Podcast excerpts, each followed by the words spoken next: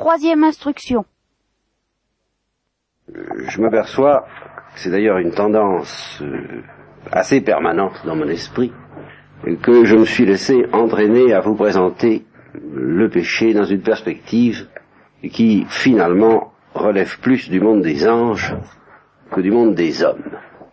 Et c'est pour ça que je suis obligé de vous parler un peu des anges, précisément pour souligner en quoi nous ne sommes pas des anges et par conséquent en quoi nous échappons au tableau un peu redoutable que j'ai dressé. Et c'est tellement important que nous y échappions que c'est grâce à cela que la miséricorde de Dieu peut s'exercer et qu'elle peut même avoir un sens à notre égard, alors que dans la doctrine chrétienne, elle n'a pas de sens. C'est ça qui est absolument effarante. Quand on y réfléchit, la notion de miséricorde n'a pas de sens quand il s'agit des hommes. Elle en a un quand il s'agit de la nature humaine. Pourquoi? Eh bien, à cause d'un élément que j'ai justement laissé dans l'ombre, en partie volontairement, en partie un peu involontairement, à cause de notre manque de lucidité, justement. J'ai mis ce manque de lucidité sur le compte d'un refus d'être lucide, d'un refus de la lumière. Je ne veux pas le savoir, je ne veux pas savoir ce que j'ai fait, je ne veux pas m'engager dans une euh, méditation de l'amour de Dieu sur moi, de tout ce que Dieu m'offre, du centuple et de, la vie, et de la vie éternelle, je détourne mon regard de ces perspectives, je suis coupable. Voilà ce que je vous ai dit hier. Et il y a du vrai là-dedans, parce que s'il n'y avait vraiment aucune responsabilité et aucune culpabilité, nous serions des animaux, nous ne serions pas dignes d'être pris au sérieux, nous serions un paquet de déterminisme. Il faut bien qu'il y ait une part de responsabilité euh, pour que précisément entre nous et Dieu, ce qui se passe soit sérieux. Mais, il est certain qu'il ne s'agit pas uniquement de cela. Si nous ne comprenons rien à l'amour de Dieu, ce qui est vraiment le péché, en un sens, tout le péché, c'est en partie parce que nous répugnons à y comprendre quelque chose, nous avons peur, nous reculons, nous fuyons, nous refusons, ça c'est la part de responsabilité que nous avons, et puis c'est en partie aussi parce que nous sommes très bêtes, tout au moins dans ce domaine-là. Parce que nous sommes de pauvres êtres. Et c'est cette notion de pauvreté, c'est cette notion de misère qui est justement l'objet de la miséricorde qu'il faut d'abord essayer de dégager parce qu'elle est vraiment propre à la nature humaine. Essayons d'expliquer ça d'abord. Permettez-moi de vous parler un petit peu des anges pendant quelques instants pour dégager une seule vérité les anges sont en présence de l'amour de Dieu. Ils ont connu, avant d'entrer dans la béatitude, ils ont connu l'obscurité de la foi, ils ont été invités à croire à cet amour, et ils ont été invités à entrer dans cet amour. En pleine lucidité, une lucidité tellement profonde qu'elle est devenue irrévocable, les uns ont accepté de se perdre dans l'amour de Dieu, et les autres ont refusé. C'est extrêmement simple. C'est extrêmement simple, mais justement, il ne faut pas trop simplifier, il faut essayer de pressentir ce qui peut être l'équivalent humain d'une telle profondeur effrayante dans le choix. On peut chercher, si vous voulez, du côté de l'entêtement. Lorsque l'entêtement n'est pas chez nous le fruit purement et simplement d'un trait de caractère un peu bête, mais lorsqu'il est le fruit d'une ténacité. Lorsque quelqu'un se décide à la légère, et qui relève de ces tempéraments que les psychologues, les caractérologues appellent un tempérament primaire, c'est-à-dire quelqu'un qui, passe facilement d'une idée à l'autre, d'une opinion à l'autre, d'une émotion à l'autre et d'une décision à l'autre, eh bien, évidemment, ces, choix n'ont pas euh, une profondeur irrévocable. Malheureusement, ce sont ces êtres dont le Christ lui-même a dit qu'ils manquent de racines. Des êtres instables, on ne peut pas compter sur eux, on ne peut pas faire fond sur eux. Ils vous disent oui, euh, mais est-ce que ça sera vraiment oui euh, Demain ça peut être non. Bon. Il y a au contraire des êtres, oh, les enfants sont plutôt comme ça, dans l'ensemble. voyez Normalement, un enfant ne peut pas mettre dans ses choix toute la profondeur qu'on peut y mettre à 40, 50, 60 ans. C'est un trait de caractère, mais c'est un trait de caractère qui est en même temps euh, lié plutôt à l'âge, au jeune âge, et qui par conséquent normalement tend à diminuer au fur, et à mesure qu'un homme grandit. Il y a donc des tempéraments, et il y a aussi euh, des âges dans la vie, qui peuvent être d'ailleurs le fruit d'expériences relativement douloureuses, des tempéraments qui se décident avec beaucoup plus de profondeur. On dit justement ce sont des gens profonds. Et alors on dira de ces gens-là, hein, quand ils ont dit non, c'est non. Ce sont ces gens-là qui comptent. Ce sont ces gens-là qui font le monde, ce sont ces gens-là qui le défont, ce sont des gens comme ça qui sont responsables de toutes les atrocités que j'évoquais, et ce sont eux aussi qui sont responsables de toute la quantité d'amour qu'il y a dans le monde. Parce que si ces gens sont euh, d'une trempe particulièrement virulente, quand ils ont dit non, c'est non, et quand ils ont dit oui, c'est oui. Vous savez ce qu'on dit de Thérèse de l'Enfant Jésus? Nous nous mettons sous sa protection, à l'enseigne de Thérèse de l'Enfant Jésus, tout ce que nous disons pendant cette retraite, presque les premiers mois de sa vie, pour qu'elle avait deux ans, deux ans et demi, sa mère disait, quand elle a décidé, quand elle refuse quelque chose, on ne peut pas la faire céder. Elle était de cette race, elle était de cette trempe incontestablement, et c'est pour ça que ses sœurs ont dit euh, que ce qui la caractérisait par-dessus tout, euh, qui était son originalité par rapport aux, pauvres hommes euh, que nous côtoyons, c'est la force. C'est ça la force. C'est l'irrévocabilité des décisions. C'est justement dans l'irrévocabilité d'une décision que s'exerce le mieux la liberté.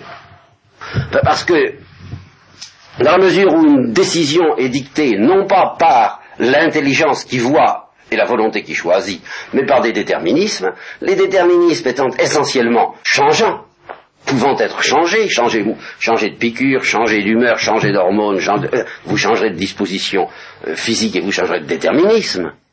Par conséquent, les déterminismes psychophysiologiques ne peuvent pas être responsables de l'irrévocabilité d'une décision. Je pense que c'est tout de même relativement clair à pressentir. Dans la mesure où les hommes s'approchent de ce qu'on peut appeler une décision irrévocable, ils n'y arrivent jamais tout à fait, je vais vous le dire tout à l'heure.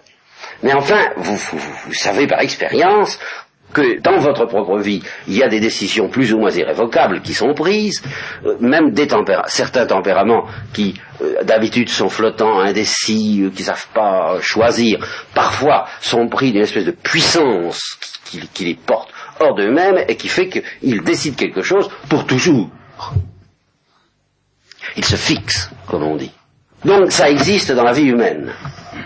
Malgré tout, aucun choix, si bon soit-il ou si mauvais soit-il, en tout cas si profond soit-il, aucun choix humain n'est absolument irrévocable, du moins avant la mort. En tout cas, aucun choix humain n'est absolument irrévocable. Dans la mesure où nous nous rendons bien compte, et c'est ça le paradoxe de la liberté, je vous le fais remarquer dès maintenant, c'est que la liberté crée une prison. Et une prison beaucoup plus difficile à rompre que le déterminisme. Quelqu'un qui est enfermé dans un déterminisme, il peut espérer surmonter plus ou moins ce déterminisme. Mais quelqu'un qui a choisi avec une liberté assez profonde pour que son choix soit devenu pratiquement, je ne dis pas absolument, mais pratiquement irrévocable, notez bien ce paradoxe, c'est justement parce que ce choix a été tout à fait libre que nous dirons de cette personne elle ne peut plus changer. Vous voyez, ça qui est très curieux. Elle est enfermée dans sa propre liberté. Si elle voulait changer, elle pourrait. C'est pas un déterminisme qui l'enferme, mais ce justement qui n'est plus à sa disposition, c'est la possibilité de vouloir changer. Tandis que tant qu'elle n'a pas choisi, elle peut choisir dans un sens ou dans l'autre, euh, théoriquement d'une manière aussi facile. De sorte que nous nous rendons bien compte qu'au fur et à mesure que nous nous enracinons dans une décision, et qu'elle s'approche de l'irrévocabilité des anges, justement, nous sommes enfermés non pas dans un déterminisme, mais dans la liberté elle-même. Ça vous permet d'entrevoir, mais d'entrevoir seulement, ce qu'a pu être le choix des anges. Tout ce que, au cours de dizaines et de centaines et de milliers d'années, nous pouvons expérimenter des conséquences d'un choix que nous faisons. nous choisissons quelque chose, mais au fond, euh, nous sommes nous y reviendrons comme l'enfant prodigue, n'est-ce pas? Euh, Il quitte son père, il demande son, héritage, il s'en va, il, le dilapide, et il, pense que ça donnera quoi Vivre sa vie, quoi. Bon. Il n'a pas tout calculé. Il y a, des surprises qui lui sont réservées. C'est à cause de ce manque de lucidité qui était à la base. Quand il a choisi, il n'a pas su dans tout le détail, il n'a pas vu dans tout le détail ce qu'il a appris quotidiennement sur euh, la nourriture des pourceaux dont il était bien content de ramasser les miettes, etc., euh, au cours des dizaines et des vingt, et des vingt années qui ont pu suivre. Donc il a pu connaître des surprises eh bien tout ce qu'il a pu connaître au cours de cette expérience humaine, et tout ce qu'il pourrait connaître au cours de 100, 200, 300 ans s'il pouvait vivre 300 ans, et des milliers d'années s'il pouvait vivre des milliers d'années, eh bien l'ange, lui, dans un seul instant, parce qu'il a une lucidité absolue, il le voit. De sorte que dans cet instant où il choisit, tout se passe comme si l'ange bénéficiait d'une expérience de milliers d'années, et qu'il ait fait l'expérience de ce qui se passe si on choisit bien, de ce qui se passe si on choisit mal, et alors, en connaissance de cause, sans surprise possible, il fait son choix. Alors, il ne peut plus rien se produire d'imprévu qui vienne lui faire comprendre que ce qu'il a cru être le bonheur se révèle être le malheur. Il a, comme le dit un philosophe thomiste contemporain maritain, il a ce qu'il a voulu. Et très exactement ce qu'il a voulu, ce qu'il a prévu, il n'est pas déçu, il n'est pas surpris il savait très bien ce qu'il attendait, mais il a dit j'aime mieux ça et rester indépendant. Bon, qu'est-ce que vous voulez euh? Eh bien, les anges sont en face de l'amour de Dieu. L'amour de Dieu, lui, ne change pas. Il est offert à toutes les créatures intelligentes, euh, les bras grands ouverts, à l'infini, dans une tendresse infinie, dans une bonté, en fait, pas, tout le lyrisme que tous les saints ont pu mettre pour décrire cet amour de Dieu, il faudrait l'y mettre. Et ce n'est pas le fait qu'une créature se détourne de cet amour, le refuse, se change en créature de haine, de colère, de jalousie, de blasphème, qui change l'attitude de Dieu. L'attitude de Dieu ne change pas. Dieu reste tout amour. Dieu reste les bras ouverts éternellement cet amour d'amitié que Dieu nous propose, c'est un jeu qui se joue à deux, et Dieu lui-même ne peut pas jouer l'air du partenaire à la place du partenaire. Il peut l'inspirer, il peut le soutenir par sa grâce, ça c'est un grand mystère euh, dont nous ne parlerons probablement pas. En tout cas, à moins de, supprimer même la, consistance du dialogue d'amour entre la créature et Dieu, ben, il faut bien que la créature fasse quelque chose, sinon il n'y a plus de dialogue d'amour. Alors si la créature dans sa liberté ne veut pas le faire, je suis tenté de dire, c'est pas tout à fait exact, et les théologiens pourraient me chercher de chicane, mais ici nous ne sommes pas en théologie, Dieu n'y peut rien. Mais comprenez bien pourquoi Dieu n'y peut rien, parce que le choix de l'ange a été absolument lucide. Et ainsi, s'il choisit bien, s'il choisit d'aimer Dieu, s'il accepte cet amour de Dieu, il connaît le bonheur, et s'il refuse l'amour de Dieu, il connaît le malheur, bonheur éternel, malheur éternel. Le même amour accueille les bons anges en leur disant merci. Et comme le disait Thérèse en évoquant les joies de la vie future de l'abbé Arminjon, maintenant mon tour. Tu m'as donné ton cœur, quoi, c'est ça, c'est l'expression très bête de, toutes les chansons, si vous voulez, mais c'est une histoire très bête, cette histoire-là de l'évangile. Tu m'as donné ton cœur, et ben moi je vais te donner mon bonheur. Maintenant, c'est à mon tour de te donner quelque chose. Le premier temps de l'histoire de, la créature, c'est Dieu qui dit veux-tu me donner ton cœur pour que j'en fasse ce que je veux? Et tu es libre. Alors si l'ange dit oui, eh bien Dieu lui dit bon, merci. Et maintenant, à mon tour de te donner ce que j'ai. Ce que tu avais, tu me l'as donné, moi, ce que j'ai, je vais te le donner. C'est-à-dire mon bonheur. Et si l'ange dit non, eh bien l'amour de Dieu, précisément parce qu'il reste l'amour de Dieu, je suis tenté de dire, là encore, c'est une expression qui euh, s'enracine dans ce que je vous disais hier, euh, se révolte. C'est ça, oui, vraiment, que nous avons du mal à comprendre, parce que nous nous disons, bah, enfin, Dieu est Dieu, c'est pas un pauvre petit enfant abandonné par sa mère. Eh bien, c'est tout de même pourtant un peu quelque chose comme ça. Dieu s'est offert sans armes désarmé à la liberté de sa créature, sa créature dit non, et Dieu est blessé au plus profond du cœur, il dit non, je, ne comprends pas, c'est inadmissible. Et précisément parce que Dieu ne cesse pas d'aimer cette créature et qu'il ne le cessera jamais, eh bien Dieu est dans une sorte de révolte qu'on appelle la colère de Dieu, ou sa justice, mais sa justice en tant qu'elle est en colère, face à ce refus euh, obstiné, endurci de la créature. Voyez, par conséquent, que euh, la justice qui châtie ou l'amour qui bénit, c'est exactement la même réalité selon qu'on lui dit oui ou qu'on lui dit non. C'est pas Dieu qui change. Si ces choses-là vous paraissent bien bizarres, et que vous voulez vous débarrasser de toute bizarrerie, je vous le dis tout de suite, il n'y a qu'un moyen.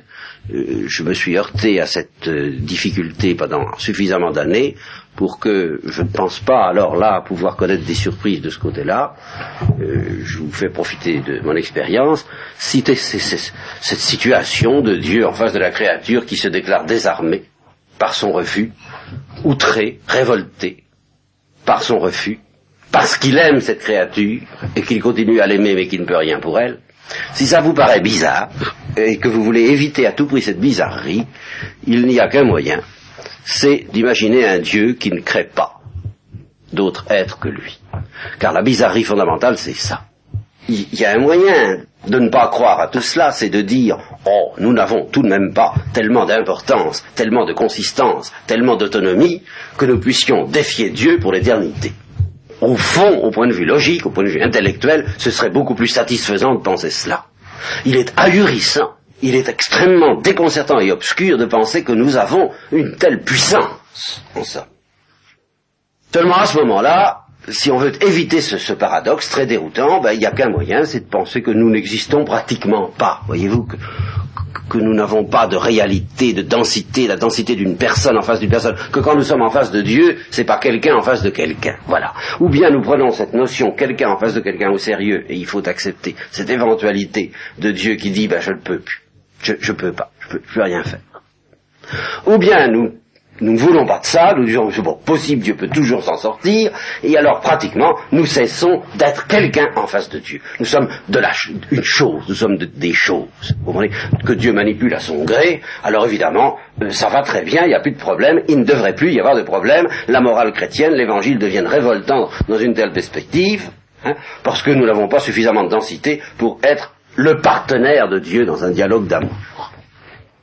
Je me laisse entraîner à faire plus de théologie que je ne voudrais, mais je sais que ces questions sont douloureuses et tracassantes, par conséquent je ne peux pas m'empêcher d'en dire un mot. simplement, je veux vous montrer, si vous ne voulez pas aller jusque-là, jusqu'à dire pratiquement nous n'existons pas en face de Dieu, eh bien alors rendez-vous compte de la situation. Un amour complètement désarmé qui s'offre à nous et qui nous demande notre liberté nous la lui donnons ou nous la lui refusons. Pour les anges, ça se fait en pleine lumière et par conséquent, c'est irrévocable. Pour les hommes, ben pour les hommes, c'est très différent. Je vous ai dit, les anges connaissent, il y a deux destins possibles pour l'ange, le bonheur ou le malheur. Eh bien, pour l'homme, en fin de compte, il n'y aura pas d'autre destin, mais provisoirement, il y en a un autre. Cet autre, tant que l'homme n'a pas choisi, tant qu'il n'a pas péché, je l'appellerai l'indigence ou la pauvreté. La pauvreté d'un pauvre type. Vous voyez, c'est la pauvreté d'un être qui, à côté d'un ange, ne fait pas le poids, dont les décisions n'ont pas une grande profondeur. Les décisions les plus profondes, les plus tenaces et les plus irrévocables que nous prenons, c'est encore très peu de choses, c'est encore très pauvre, c'est encore très mince comme euh, densité spirituelle et comme densité irrévocable à côté de la décision d'un ange. Alors nous sommes des pauvres. Voyez-vous ce que ça veut dire déjà Avant, avant d'avoir péché? Ça, ça c'est une notion, les anges sont des pauvres métaphysiquement, oui, si vous voulez, en face de Dieu, ils sont, ils, sont dans l'adoration. Ils savent bien qu'ils sont du néant en face de, de, la plénitude de l'être. Mais ils ne sont pas des pauvres au sens du fonctionnement. N'est-ce pas? Ils ne fonctionnent pas comme des pauvres, les anges. Les anges fonctionnent comme des princes. Pas dire comme des rois, parce que justement, il n'y a qu'un seul roi mais comme des princes. Nous ne sommes vraiment pas des princes. Qu'est-ce qu'il y a? Qu'est-ce qui s'oppose aux princes Eh bien, c'est le roturier, le pauvre, le, le lamentable. Nous avons quelque chose de fondamentalement lamentable. Quand nous avons péché, quand d'une manière lamentable et qui manque de lucidité, et qui en même temps fuit la lucidité. C'est là ce qui caractérise l'homme, vous voyez. C'est ce mélange de culpabilité et d'irresponsabilité. Il est installé dans un état où il n'y voit pas très clair. Et ça, c'est pas de sa faute. Mais cet état dans lequel il ne voit pas très clair, il en profite. C'est ça le péché. Au fond, c'est la racine du premier péché de l'homme. Il en profite pour justement refuser la lumière ou fuir la lumière. Et ça, c'est une faute. Mais malgré tout, c'est pas une faute bien lucide, par définition, par hypothèse. C'est une faute assez lamentable aussi. C'est pas une faute de prince. C'est une faute de roturier. Et quand la faute quand cette faute est, est accomplie, alors l'homme tombe dans un état extrêmement curieux, unique, dont il n'y a pas alors d'équivalent, et qui s'appelle un état de misère. Alors qu'est-ce que ça veut dire un état de misère? Ça veut dire un état de contradiction et de déchirement réciproque.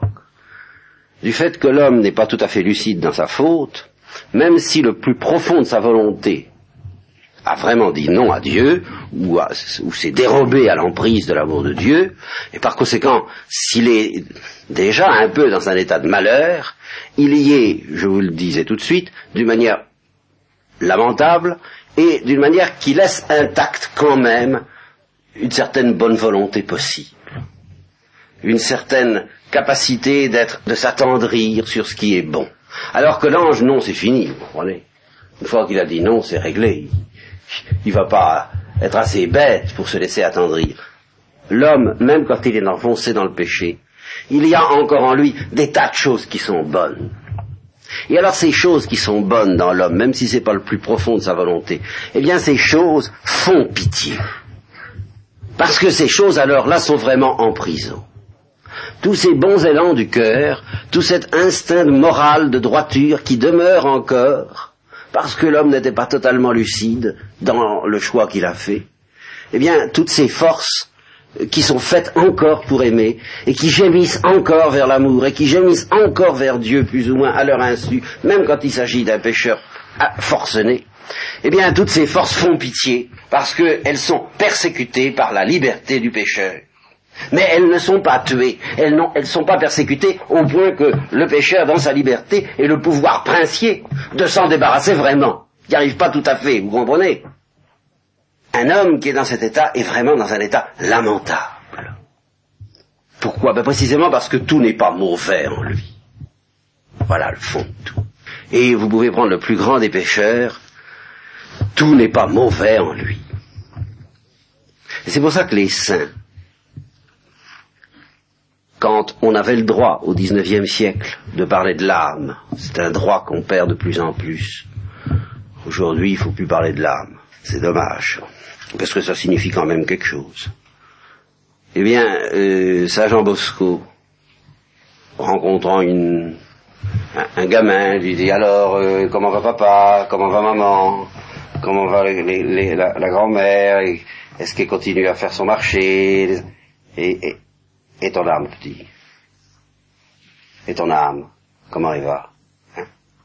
Qu'est-ce que tu en as fait? Qu'est-ce que tu en fais? Et alors ce cri des saints, aie pitié de ton âme.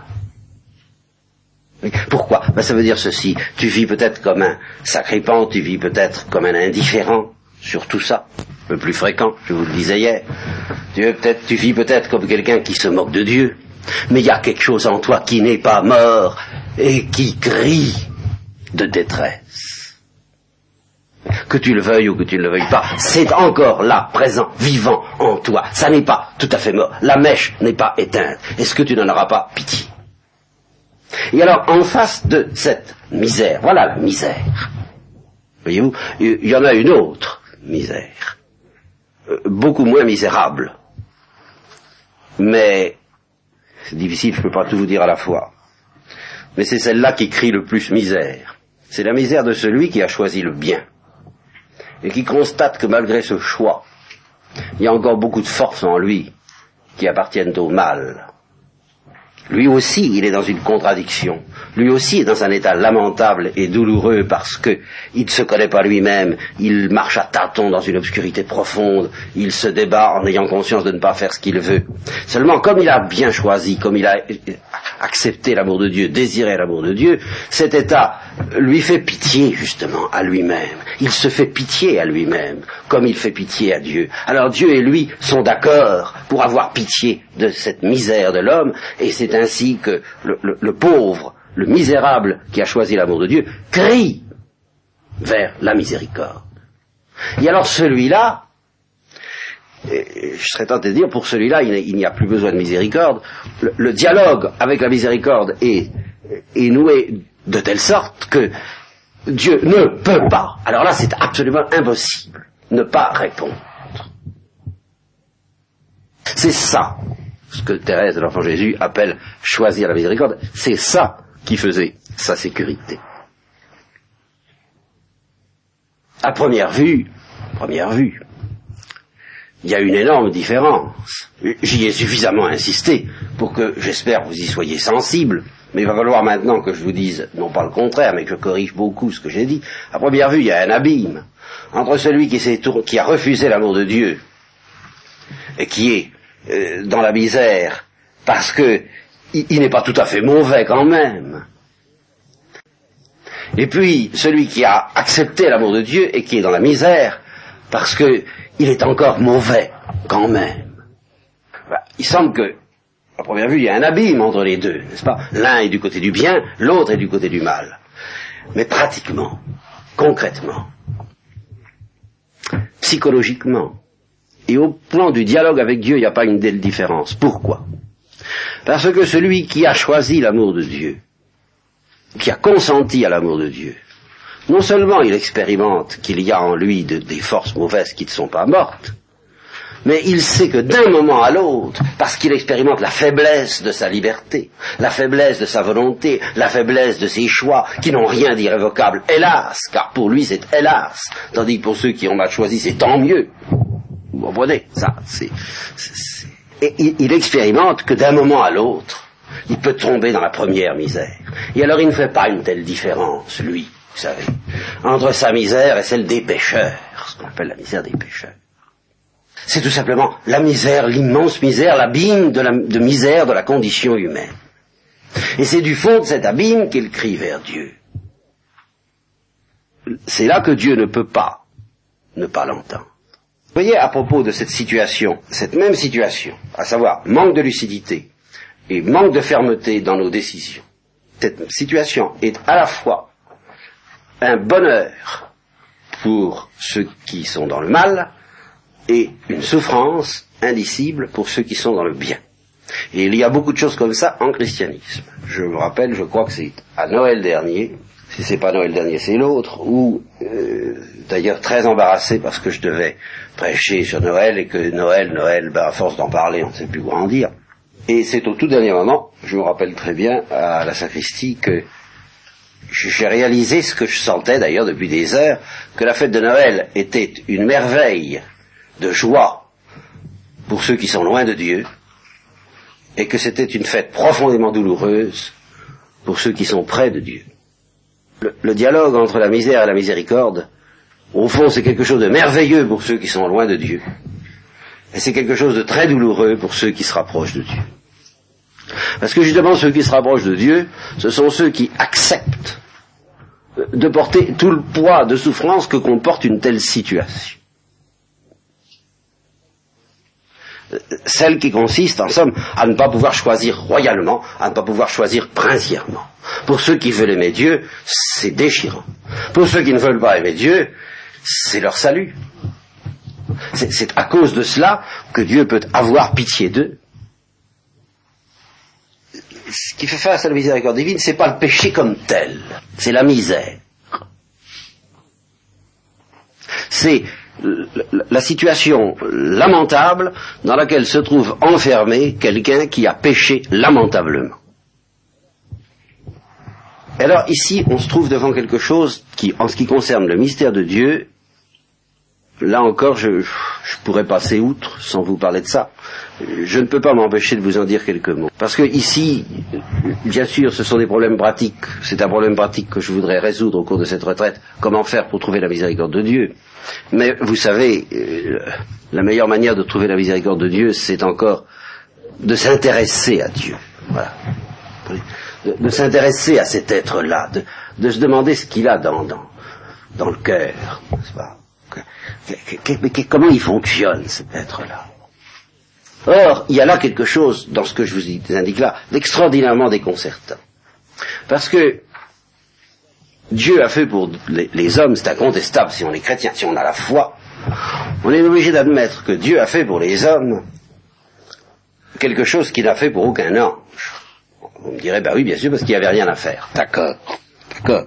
N'empêche que le mystère de l'incarnation, qui est, ce qui est exactement le fruit de ce que je vous dis là, si vous voulez comprendre le mystère de l'incarnation, il faut essayer de, mesurer, de peser, et là, vous pouvez, vous en, pour, pour cela, vous servir de tout ce que vous lisez, dans, de ce que vous, tout ce que vous pouvez regarder dans le monde, dans le monde. Soit le poids de la misère humaine, de la misère physique, de la misère matérielle, mais en réalité, à chaque instant, ce qui nous accable, ce qui nous écrase dans ce spectacle, c'est qu'il y a du péché dedans aussi. Vous comprenez? C'est qu'il y a cette espèce de mélange entre le malheur et la culpabilité, entre, l'irresponsabilité et la responsabilité, qui fait que euh, ça nous prend à la gorge. Mais qu'est-ce que c'est que cette condition humaine? Euh, Je vous parle souvent de Dostoïevski. Euh, à ce sujet-là, il y a dans, dans le journal d'un écrivain, c'est-à-dire dans un journal qu'il a publié à un moment donné, il y a un, un dialogue avec les ceux qui à ce moment-là s'appelaient les occidentalistes ou les occidentaux, qui s'opposaient aux slavophiles entre lui et les occidentalistes qui est extraordinaire. Parce que c'était au moment où, euh, en Russie, on venait d'établir l'institution du jury. Ça, c'était tout à fait nouveau. Le peuple, euh, ou des hommes tirés du peuple ou de la bourgeoisie, devant juger tel et tel coupable. Et les occidentalistes prêchaient à fond euh, l'acquittement général, pas, de tous les crimes parce qu'il plaidait euh, les grandes théories, euh, mais en allant jusqu'au bout, en bon russe qui c'était, n'est-ce pas, euh, matérialistes occidentales, n'est-ce pas, irresponsabilité, pression du milieu, c'est pas de la, sa faute, etc. Donc il faut acquitter, acquitter, acquitter. Cette discussion a plus ou moins d'intérêt, mais ce qui est extraordinaire, c'est qu'un des arguments qu'ils ont employés, c'est ce qu'ils appelaient l'instinct du peuple russe. Parce que, disait-il, lorsque un condamné va au bagne, le, peuple russe, les, femmes russes en particulier, se plantent le long des routes où vont passer les condamnés qui s'en vont en Sibérie, et elles leur apportent des douceurs, et elles les soignent maternellement, et elles les appellent des malheureux. Et le peuple russe, dans l'ensemble, quand il voit des criminels, il les appelle des malheureux. Donc, disaient les occidentalistes, vous voyez bien qu'aux yeux du peuple russe, ce ne sont pas des coupables. Alors Dostoevsky répond euh, d'une manière admirable et en se faisant le, prophète de ce que pense et de ce que sent le peuple russe, il dit mais le peuple russe considère ces hommes comme des malheureux parce que ce sont des coupables, parce que justement il les considère comme coupables, malheureux parce que coupables, et coupables mais d'une culpabilité qui n'est pas justement une culpabilité de prince, qui est une culpabilité de pauvre, une culpabilité de misérable, et la profondeur de leur malheur vient justement de ce qu'ils sont à la fois à plaindre et à blâmer. Père, pardonne-leur, parce qu'ils ne savent pas ce qu'ils font. S'ils savaient parfaitement ce qu'ils font, tu ne pourrais plus leur pardonner, ce seraient des anges. Si par ailleurs ils ne le savaient pas du tout, il n'y aurait pas besoin de leur pardonner, ce seraient des animaux. Mais ils le savent un peu, mais ils le savent mal, ils le savent comme ça, ils sont surtout très bêtes, coupablement bêtes, mais bêtement coupables. Vous comprenez? C'est ça cette espèce de magma, voilà ce que nous sommes. Alors il faut essayer de regarder ça, il faut essayer de regarder le monde comme ça, dans cette lumière. Sans s'imaginer que les hommes ne sont que des victimes, et sans s'imaginer que les hommes ne sont que des coupables. Tout homme est à la fois une victime et un coupable. Et quiconque souffre est à la fois dans cette position-là. Alors, si nous jetons, c'est bien pire d'être l'un et l'autre. Vous voyez, c'est quelque chose qui est, destiné à déclencher, alors ça c'est vraiment la parole du psaume, l'abîme de la misère invoque, appelle, attire l'abîme de la miséricorde, mais pour ça il faut mesurer ce que signifie cet abîme de la misère. C'est ce mélange entre cette situation de victime et cette situation de coupable. Si nous n'étions que coupables, nous ne serions pas à plaindre, nous serions comme les anges. Si nous n'étions que victimes, eh bien nous ne serions pas à plaindre de cette manière-là. Nous serions objets de compassion. En face du Christ, on peut, on peut éprouver de la compassion, mais pas de la miséricorde. Le Christ n'a pas été dans un état misérable, et c'est ce que dit le reste de l'enfant Jésus, alors, euh, royalement, elle, alors. Elle dit, je ne plains pas les saints qui souffrent, parce que ce sont des saints. Ah, les autres, oui, ah, les autres. Voyez, voilà. Ah, c'est ceux-là dont j'ai pitié. C'est ceux-là qui me broient le cœur. C'est ceux qui n'y comprennent rien et qui, et qui ne savent pas la portée de leur trésor et, qui méritent en plus de cela justement, qui, connaissent en plus du malheur de la souffrance humaine, le malheur bien pire dont parle Platon d'être coupable, mais lamentablement. Alors il faut regarder ça. Bon, il faut regarder tout le genre humain comme enfermé dans cet océan de misère. Imaginez une espèce de mixeur qui mélange de la culpabilité et de, je dis pas de l'innocence, mais le fait d'être victime. Vous comprenez le fait de, ramasser la pelle, quoi. Euh, vous voyez, l'ange, il a eu ce qu'il a voulu, nous, nous l'avons ce que nous n'avons pas voulu. Je n'ai pas voulu cela, disait le, l'empereur euh, d'Allemagne, le Kaiser, n'est-ce pas euh, Je crois, euh, je ne sais plus si c'est la guerre de 70 ou c'est de 14, enfin peu importe. J'ai pas voulu ça. Et l'enfant brodigue, c'est la même chose. Quand il a vu le résultat, il dit non, j'ai pas voulu ça. Et Adam et Ève, quand ils ont vu le résultat, ils disent j'ai pas voulu ça. Nous, nous pouvons quand même dire j'ai pas voulu ça. Et les Juifs, justement, c'est ce que leur a dit les apôtres. Vous n'avez pas voulu ça. Vous l'avez crucifié parce que vous saviez pas. Vous auriez dû savoir. Alors vous êtes coupable. Mais vous saviez pas. Et alors vous êtes victime. Vous n'avez pas voulu ça. Alors vous êtes de pauvres êtres. Alors il faut voir tout le genre humain comme ça, dans cette nasse, pris comme un poisson justement dans, la main du démon qui lui euh, fait son affaire, parce que lui il sait ce qu'il veut, lui il, ne regrette rien, lui il a ce qu'il a voulu, nous nous avons ce que nous n'avons pas voulu. Alors Dieu voit ça, voilà. Dieu voit, mais comme nous ne le verrons jamais si c'était dans l'éternité, et encore pas avec l'intensité de Dieu, il voit cette misère. Et alors c'est là, il n'y résiste pas. Voilà. Comme il voit dans une sagesse que je n'ai pas à vous restituer, hein, que seul en descendant dans le monde et en se faisant homme comme nous, notre frère, et en partageant au moins la condition de victime, sinon la condition de coupable, mais en partageant même la condition de coupable autant qu'il pouvait le faire sans péché, il a vu qu'il n'y avait que ça qui était le remède approprié, parfait à une telle misère, eh bien, il a décidé de s'incarner. Voilà le mystère de l'incarnation, voilà le mystère de Noël, et voilà pourquoi je disais à Noël, c'est merveilleux pour ceux chez qui il vient, c'est terrible pour lui. C'est déjà la croix, en, filigrane. Ça y est, quoi. Pour lui, c'est vraiment une fête très austère, Noël. Et par conséquent, pour ceux qui sont près de Dieu, qui aiment Dieu aussi. Mais pour ceux qui sont visités ainsi et tirés d'affaire, oh ben alors en effet c'est Evangelizo vobis gaudium manium, ça je vous annonce une, immense joie. Voilà ce qu'il faut essayer de penser quand on pense la miséricorde. Nous ne sommes pas au bout de nos surprises et de, et de notre déroute lorsque nous pensons à Dieu. Car non seulement des discutailleurs, mais même Job, qui n'était pas un discutailleur, pourrait dire à Dieu, mais pourquoi? Pourquoi? As-tu voulu ça? Tu es comme quelqu'un d'un peu irréfléchi, n'est-ce pas?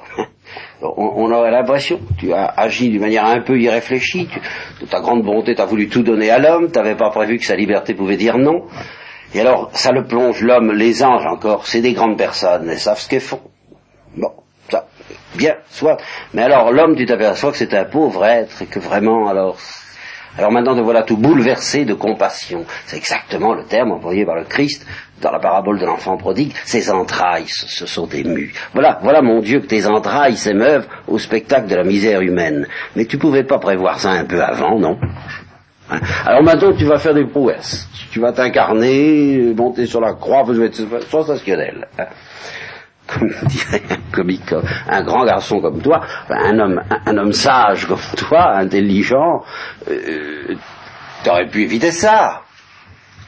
Il faut se mettre en face de la réponse de Dieu.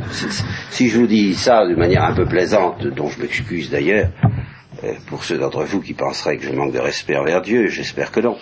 Eh bien, il faut bien mesurer le poids de la réponse de Dieu. Posez-lui la question.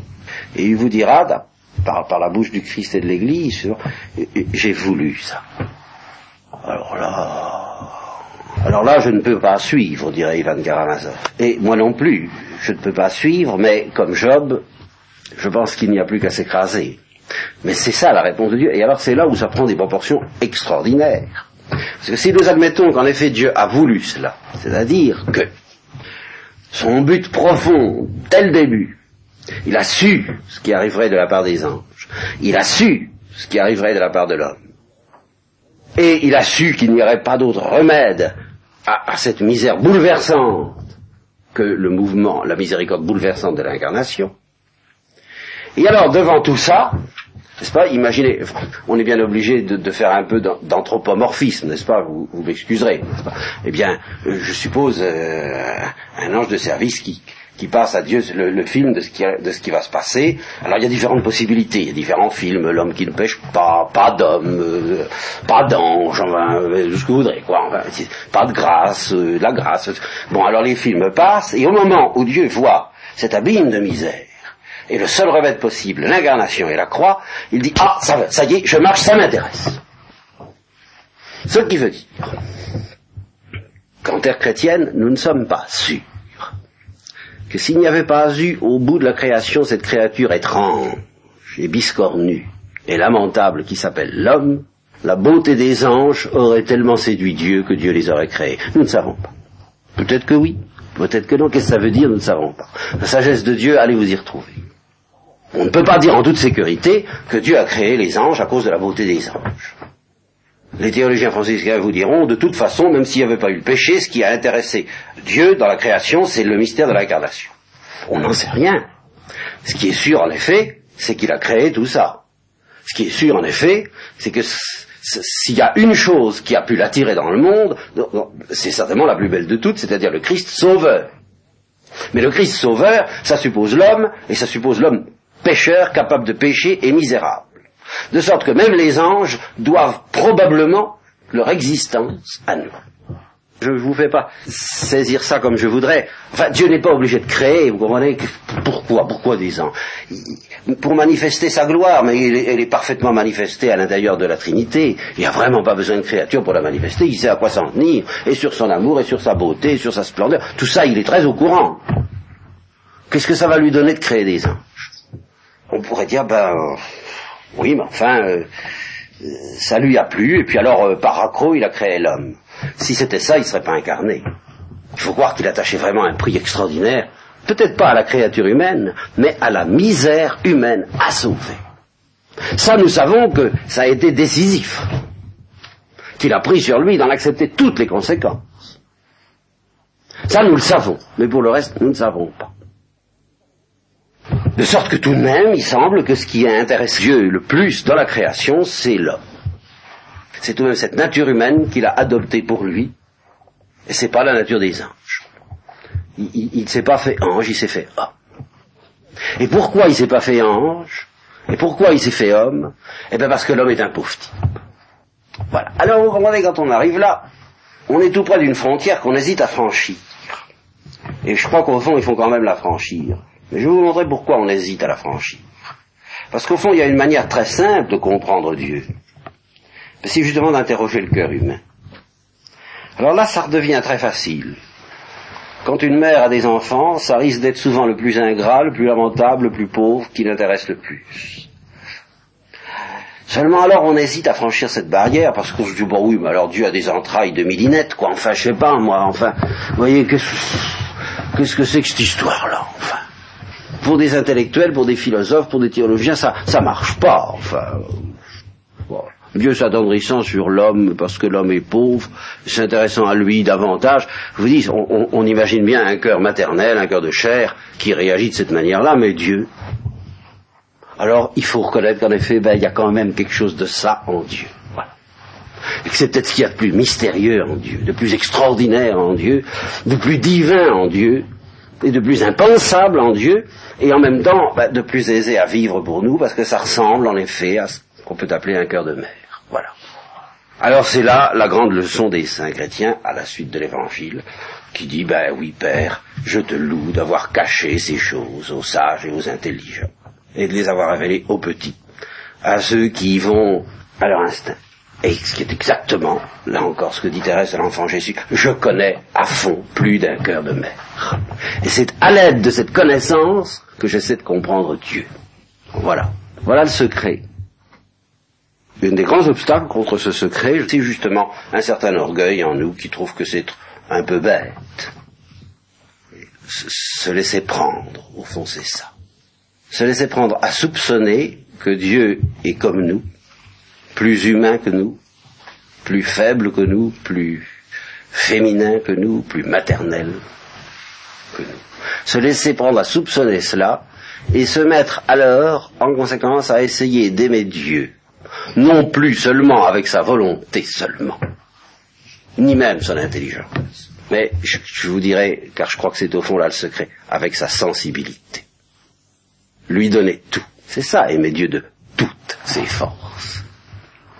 C'est pas, c'est justement ne pas l'aimer seulement avec la fine pointe de la volonté. On va pas très loin, vous savez, avec la fine pointe de la volonté. Quand on est un homme, ah, quand on est un ange, oui, ça va très bien. quand on est un homme, vous savez, la fine pointe de la volonté. Et là, on a rudement besoin des passions pour avoir un peu de force. Les passions nous embêtent beaucoup, mais là, n'empêche qu'elles sont tout de même un don de Dieu. Et que précisément si elles nous jouent des tours, pourquoi est-ce qu'on ne s'en servirait pas de temps en temps pour qu'elles nous jouent de bons tours? En particulier celui d'être séduit par Dieu. La clé, c'est ça. À partir du moment où on s'est laissé captiver par la beauté de cette tendresse miséricordieuse de Dieu, eh bien, on est sûr, quelque chose en nous, comme dans Thérèse nous dit, il ne me manquera pas. Et tant qu'on n'a pas été séduit par cette miséricorde, tant qu'on ne l'aime pas, non pas seulement parce qu'on a envie d'en profiter, mais parce qu'elle est aimable, elle est, elle est attirante en elle-même, eh bien on ne peut pas avoir une confiance totale dans cette miséricorde. On ne peut pas y aller vraiment. On est obligé d'avoir encore peur. Les choses se retournent. C'est précisément à cause de cette transcendance de Dieu qu'il faut y aller pas du tout comme un intellectuel et pas du tout comme un volontariste, mais vraiment justement comme un pauvre.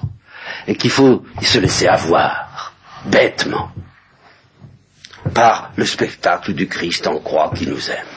Un, point, c'est tout. Et le spectacle de la Sainte Vierge au pied de la croix qui nous aime et qui nous enfante à cet amour.